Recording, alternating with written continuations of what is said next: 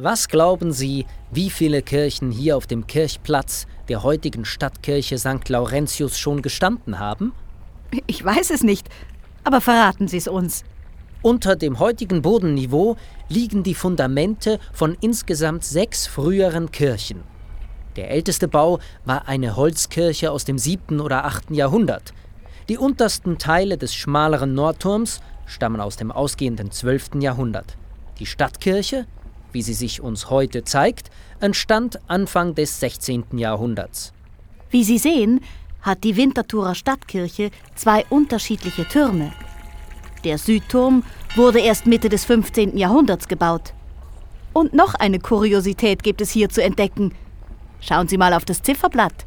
Fällt Ihnen etwas auf? Tatsächlich. Wie ist denn die römische 4 geschrieben? Sonderbar. Aber wie gefallen Ihnen die schönen Wasserspeier? Ja, die sind allerliebst. Der bekrönte Drache, wie im Märchen der Hüter des Schatzes. Apropos Schatz, der heilige Laurentius, dem die Stadtkirche geweiht ist, hat ja bekanntlich den Kirchenschatz an die Armen verteilt und wurde dafür verbrannt. Wirklich? Ja. Ha.